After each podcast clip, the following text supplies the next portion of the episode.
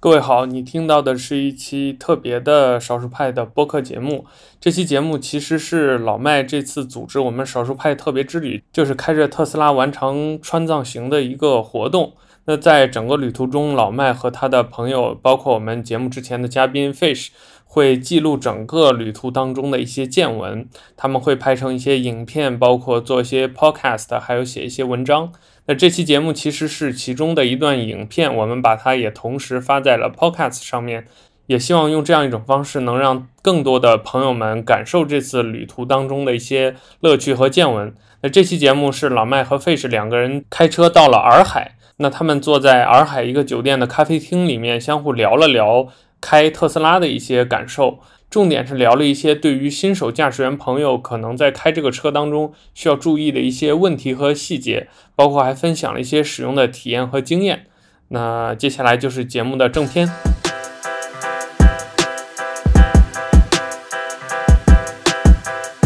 哎，大家好，呃，今天呢是我们这个少数派创作组里的第一个视频的聊天节目，嗯然后我们差不多跑了两千公里啊，两天时间，对，从深圳开到广西，然后开到现在在大理，对，呃，刚好在洱海的这个边上啊，然后外边的风景非常的漂亮，洱海果然名不虚传，我觉得真的非常的平静，我是第一次来，费驰是第四我次来这次是第四次了。对，所以就每个人的感受不一样。然后呢，今天其实我们想就好好聊聊特斯拉这个事情，嗯因为毕竟我们是两个车主，对吧？然后呢，呃，你 Fish 买的是股呃进口的进口的四驱的四驱长长续航对对 Model 三，然后我呢是刚买的这个 Model Y 的四驱长续航，嗯，所以呢，你说特斯拉这个整个舆论闹成这个样子，其实我们一直在怎么说呢，保持谨慎吧。今天呢，我们其实也不想去说去做一些什么是非判断呐、或者做一些什么行业评论，主要是想把我们在这相当于过往这段时间。我大概可能应该有一年左右的这个驾驶的经验了，你、你你我也是将近两年的嗯这两个年驾了驶经对验，，而且 Face 还有之前燃油车的体验的一个经验，而且同时它还拥有一个国产电动车，对所以我觉得我们两个这个内容应该还是具备一定代表性，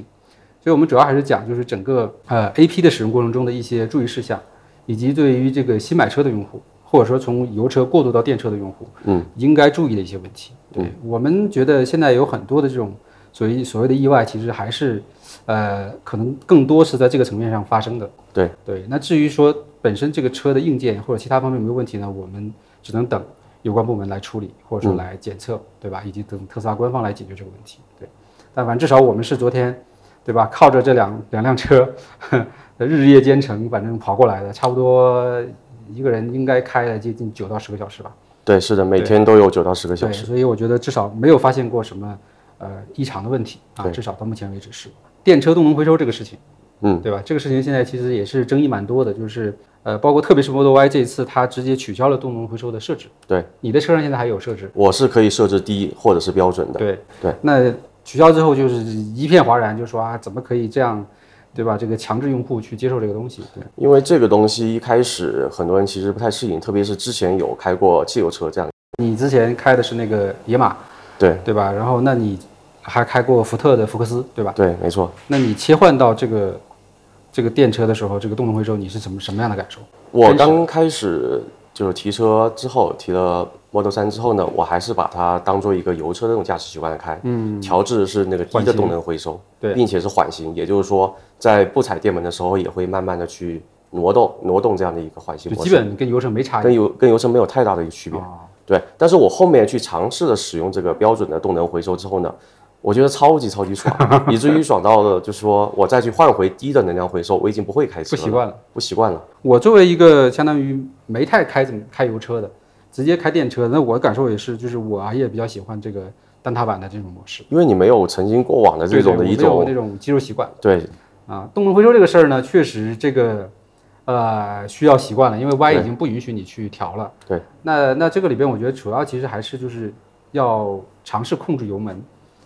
就是做精准控制。啊嗯，我觉得我叫什么黄金右脚的感觉，就是你 适应这个控制的话，其实你可以很好的去处理刹车的各种情况。但这个和人的这个直觉会有时候会不太一样，因为我们想的是让车减速是踩刹车踏板嘛，对但咱们现在相当于是丢电门，对然后抬油让它门来减速，对，对，对，所以这里面其实会有很多情况，比如说你要更好的去判断跟前车的距离，嗯，对吧？以及现在的情况，如果说现在情况本来就要急就要应该要急急刹车了，你对还在丢油门，有可能错失了这样一个黄金的嗯对一个这个安全的制动的一个对，所以这个距离也是我觉得最近可能大家就是在分析过程中可能会会疏忽的一个问题，就是嗯你你因为这个大家对于动能回收的理解的问题，嗯，以为动能回收可以很很快刹车，或者说完全刹止，就是这个在最短时间内刹停，嗯，那导致它可能没有及时去切到刹车踏板，嗯，对吧？当然是也的可能有他们提到的所谓这种，呃，叫什么习惯问题啊，或者是这种就是，呃，经验问题吧，嗯，反正我们的建议就是说，你要多理解动能回收的使用场景，嗯啊，就把它用好。贝斯之前已经开着他这辆摩托三跑到了珠峰大本营，对，是的。对吧？所以这个路程各种路况他都经历过了。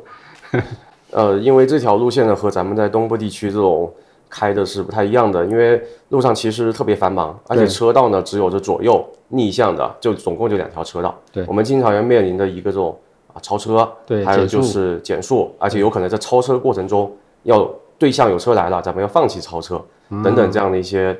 呃非常呃非常难的一些这种驾驶的一些操作。反复操作嘛，就是。对，是的。但实际上那个时候你也是在用动能回收吧？哎，我在那之前都是用低能量的回 收，但是呢，在经历这种翻山越岭的过程中呢，我尝试使用标准能量回收，就更好用。让我觉得这个车开起来会更好开了，更有更加有这个车人合一这种感觉。明白。第二个问题其实就是刚才其实也聊到了，就是设置起步模式这个事情，嗯对，就是缓行还是属于这个叫保持，对吧嗯我现在反正是直接用的保持模式。嗯保持模式呢，其实我觉得它真的就是减轻你很多工作量嘛，因为它是在动能回收，呃，刹停之后会自动把这个车 hold 住，对，就刹车相当于启动了嘛。这个时候我会感受到那个踏板呢会自动弹起的感觉，嗯，对吧？所以呢，你基本上在去过红绿灯啊，或者说你需要临时等的时候，你完全不需要任何操作，对吧？当你要起步的时候，你就再踩踏板就可以了。呃，传统车里边还会有一些按钮啊，叫什么 hold 的这种按钮，就临时的你要去处理拨一下处，理一下，或者是更老一些的时候，还有拉一下机械手刹。对对，或者你对要一直踩住刹车，或者你要什么这个这个化为空档等等，反正总之操作还挺挺复杂的。之前我好像之前应该是有奔驰还是哪个车，它是使劲踩刹车踏板，它会自动启动那个 hold 功能这个功能好像就是奔驰那边啊。做起来的。对，做起来，然后特斯拉其实现在沿用了这个功能。呃，特斯拉在很多东西其实和奔驰是有一些对对对，借鉴的，像它的怀挡的一个设计，对对对，可能是因为奔驰早早特斯拉早些，呃，创立之初的话，奔驰是有投资它的一个这样一对，个、啊这个其一关实系要看那个他那本书就讲到了，因为他啊最是早的呃最早那个 Model S 的原型车哦是用奔驰的 CL CLS 改的。嗯对，所以它很多的东西是沿用的，而且也因为看到了这个东西，嗯，就奔驰看到这个事情啊，呃，实地考察这个车之后才投资特斯拉。嗯，对，那这个是番外篇，我们不讲。如果说你是确实是燃油车开的很长时间，那建议拿到新车的时候还是可以设到缓刑去。嗯，对，然后慢慢实用了之后，你再改到保持。我现在对保持就还是有一个顾虑啊，就是说倒车，在倒车的时候要踩电门倒车，这对个对让对我会觉得心理上不是很踏实啊。但是我也跟那个我的一些车主的一些朋友就交流聊，过，其实他们觉得那个刚开始你会有这种感觉，但是因为它的那个能量回收是比较比较高的一个能量回收，对，其实呢，只要你丢掉这个电门的话，它就可以很快的保持一个停这掉样了的一个停止，这样子，对所以没什么太大问我题。我一开始也是有会有这样的问题，就是、嗯就是对于你油门的控制要求很高嘛，因为嗯倒车的时候你要很慢，嗯对吧？那甚至说你可能一一一疏忽踩踩踩多了就顶到后边去了，嗯但是至少到目前为止没发生过类这类的事情，嗯就是还是很正常。下一个的话，其实因为我昨天在教这个新的朋友去从油车用这个 Model Y 电车，我发现就是屏幕上的这些驾驶状态嗯对他来说其实是蛮困惑的。嗯，对吧？尤其是改了把改了 UI 这一次，就是那个那些驾驶状态可能变得更、啊更小了。对对，所以比如说我要告诉他，就是你要看到蓝色的那个那个圈在方向盘那个位置，这个证明方向盘在 AP 在接管，对吧？比如说蓝色的车道线是这个车道保持在接管，对吧？然后一一旦你发现这些蓝色的变成灰色了，这个时候就是你要接管了，你不能还以为他在接管，嗯，对吧？那这个时候我觉得其实就就会产生一些这种可能一些困惑或者问题啊。嗯所以我觉得一个新的车主，你对于他屏幕上的这些驾驶状态的是的学习，要多花点功夫。嗯，对，因为它还有其他的提示，比如说这个呃这个这个几个档位啊，对吧？还有像昨天胎压，对吧？胎压我们昨天扎胎了嘛，所以胎压的标志的话，其实他们都没看到，他们也不知道那是什么。然后我一、哦我一看到，我立刻说麻麻烦了，我们要去补胎了。我其实刚提完车之后呢，在第二天就开了五百公里回老家，然后包括回程总共开了一千公里。对。然后我其实，在服务区的时候呢，就拿出他这本车主手册，然后翻实际是个纸质版的，在那翻看啊，就是其实我觉得是因为这个是一辆电车嘛，包包括是一个咱们说这个智能化的一个这个新一个新事物可以理解新事物，对对，所以咱们还是需要把这个车主手手手册阅读一下。对好像现在提车之后呢，好像就不附不附赠这个纸质版这个车主手册了。厂家在这方面的话，我觉得还是应该要去做一一定相关的一些培训，对，然后给对车主啊进行一些重要的一些操作习惯的一些说明，至少也要让车主意识到，对对啊那个这个是和其他的以前咱们开的一些车是是有会有区些别不太一样的地方。确实对，纸质的没有了，但是它现在呢，最近的更新，我发现它是在车机的那个关于你的这个车对，的没那部错，分是的，有一有个个电子版的，对，但是那个体验呢，怎么说呢，就查阅体验比较一般，很很差。对，有点像是调用网页的那种感觉，呃或者对打开 PDF 的感觉，对，很我慢基本上很少去点那个东西哦对。我的那本车主手册呢，现在还放在我的副驾的座椅的后面那个兜里面。随时拿来查阅用。如果万一有这种紧急的一些情况的时候，咱们可以啊、自己或者是随车的人员可以一起来查阅一下。我觉得这种东西是不能去节省它的，虽然它有可能是因为就是说咱们这个跟 OTA 的升级特别频繁，有可能一个月都会发生几次这样的升级，有些内容不能得到一个及时的更新。但是我觉得那种一些主要的一些东西，这基本块的还是东西不会太对吧？啊比太如大说变踩化的。踩这个踩刹车跟 A A B S 的触发这个这些问题，对对吧？这些我觉得基本常识，有的时候确实是我们可能在学学驾照的时候也没有学好，或者说就都忘掉了。嗯。大家要注意，就是这几个有差别的地方要重点去看。嗯同时对于一些基础的驾驶的操作也都要去去学习一下，对翻译一下。是的对。然后的话，其实我们重点还是讲 A P 这一块的一些注意事项，因为呃，我用 A P 用的也比较多，你用的也更多，对，所以确实在 A P 这个东西呢，它毕毕毕竟叫辅助驾驶自动，对，辅助自动辅驾驾驶，对，所以它确实有很多地方是不完善的，或者说对可能还没有没有这个更新到非常非常这种强的这种地步，嗯，所以它就会让我们有的时候产生一些误解，啊，或者说我们就就就不知道为什么他会这样操作，嗯，而且可能有一些事情是在这种情况下产生的一些错误的反应，嗯，然后导致了事故。一些新新车主碰到这些问题，那其实可以去呃了解是为什么这样处理的，对吧我觉得第一个最常见的就是 A P 启动的时候，因为 A P 启动是双击这个拨杆嘛，对一下，，我感没错，那这个时候呢，它其实是要迅速回到车道线的中间。对。然后我们会发现很多的，就是新新用户也好，或者是老老车主也好，他平时开车，会偏左边一点对点不，习因为惯咱们这左舵习惯。对，所以这个时候他只要一启动 A P，会立刻给他调整这个对，是的，车道中间，而且很猛，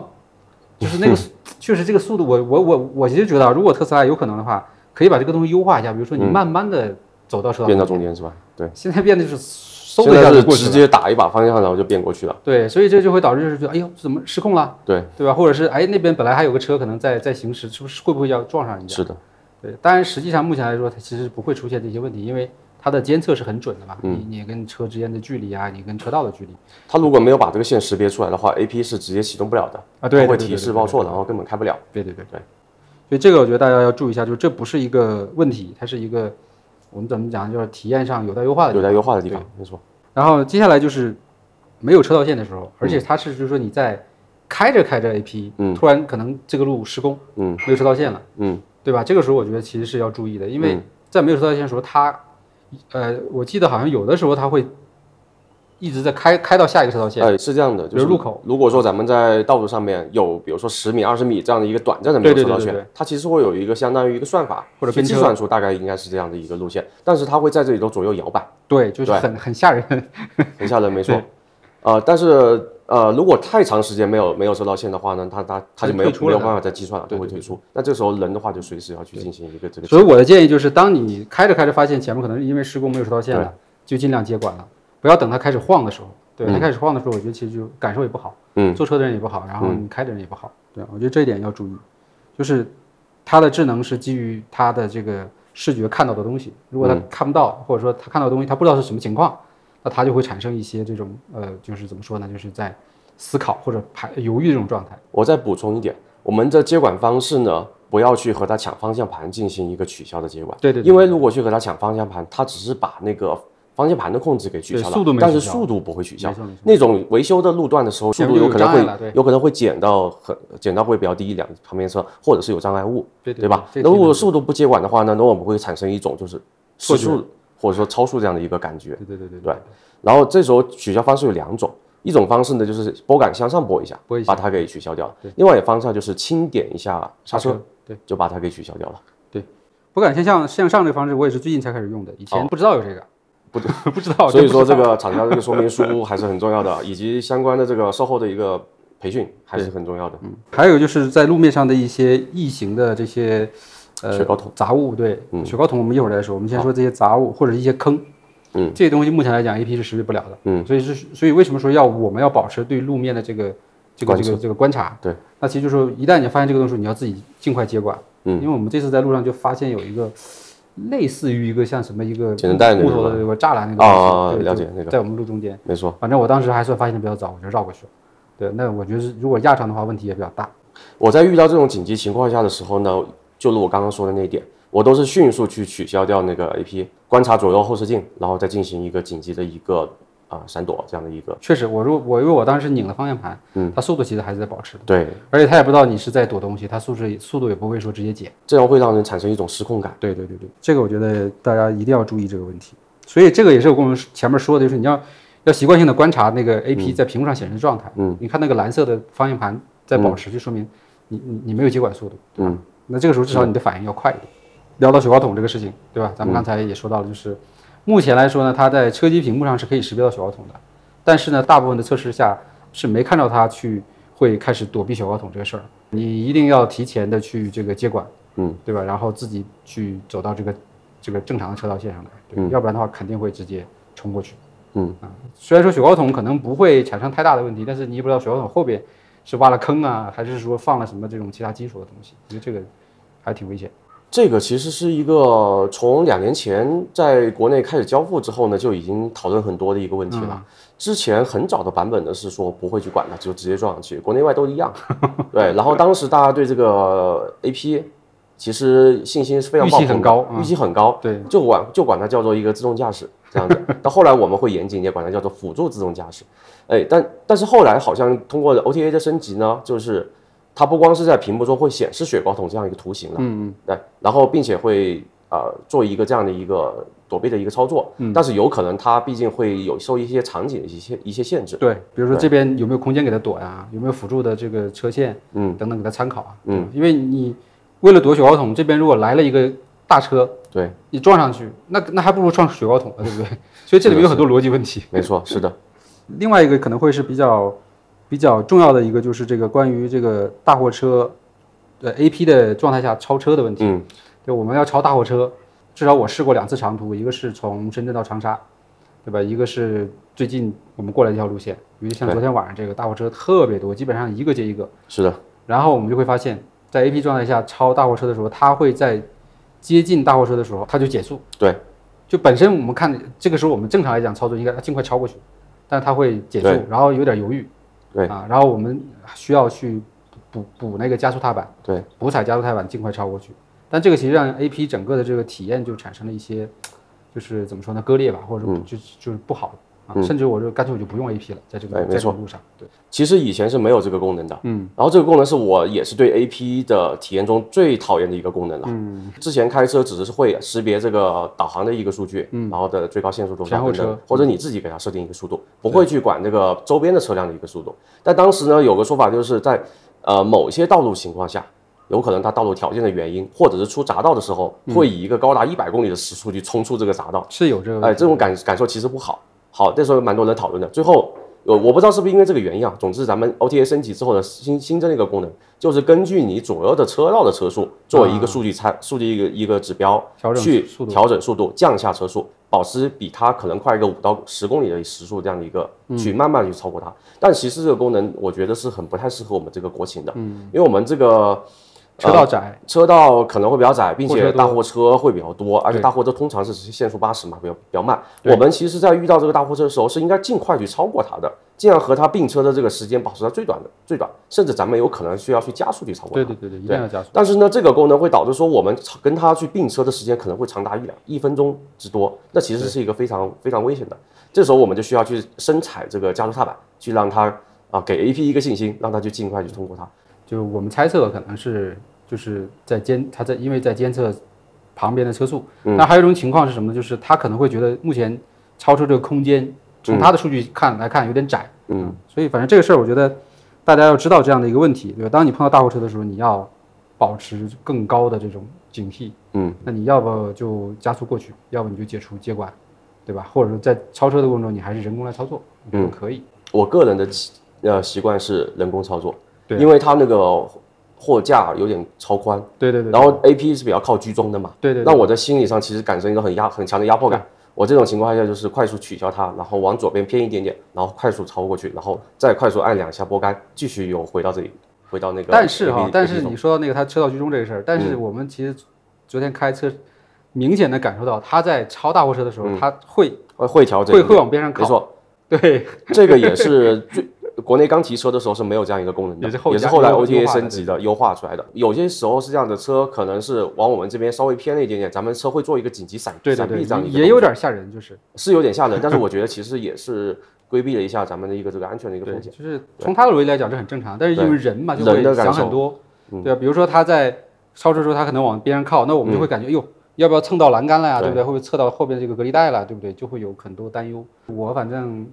陆陆续续体验 A P 开 A P，也可能至少将近一年的时间。嗯，我会觉得就是你跟他之间是一个反复信任的过程。嗯，对，就是第一次使用的时候你是最慌的，因为你完全不知道他是个怎么样的状态。但是你他每完成一个动作，比如说跟车，比如车道保持，比如说帮你跑了一段路程之后，你就会增加对他的信任。对，但是他也会像刚才我们提到这些意外的这些情况，他也会让你又会觉得，哎，是不是还是有点不完善，或者说可能还是有些东西我是未知的，嗯，对吧？所以你还要再继续的去熟悉和了解它。对，嗯然后当然在特斯拉那边，它整个的软件的升级，对，嗯它后台的这个数据不断的完善，对吧，包括可能对中国地区的这个交通状况的数据的一个收集和再分析，也是在不断的变的。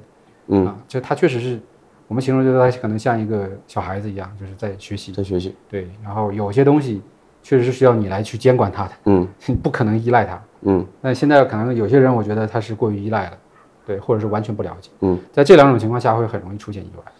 对我非常认同老麦说这个，就是咱们对 AP 要有一个也要有一个学习正的确过的程，认知，并且我们要去了解它能处理什么事情，什么事情需要我们去接管。对对，昨天在路上遇到了一次这个大屏死机的问题，